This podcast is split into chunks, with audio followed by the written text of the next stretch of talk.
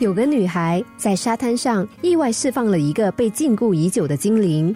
为了答谢女孩，精灵说：“我可以赋予你理想的人生，只要你能够在沙滩上捡起一个最完美的贝壳。贝壳越美，你的生活也会越美。但是你只能够笔直的往沙滩走，不能够回头，而且一次只能够捡一个贝壳。换句话说。”如果你看到其他更美的贝壳，就必须放弃手上的那一个，才能够再捡下一个。女孩开始仔细的搜寻沙滩，虽然捡到了漂亮的贝壳，但女孩心想沙滩上一定还有更美的，于是她捡起了一个个贝壳，却又放弃了一个个贝壳。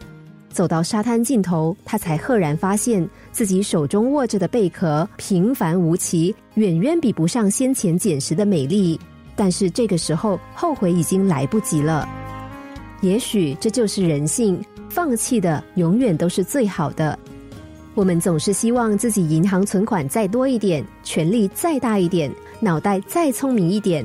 当然，如果我们的容貌能够再美一点、帅一点，那就太棒了。可是，其实我们的生活已经远远的强过地球上三分之二的人口了。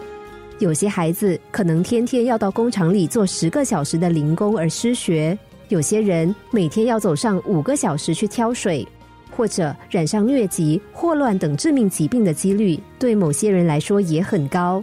所以，我们现在拥有的一切，难道不值得感谢吗？我们又为什么为了那个没有捡到的贝壳而懊恼呢？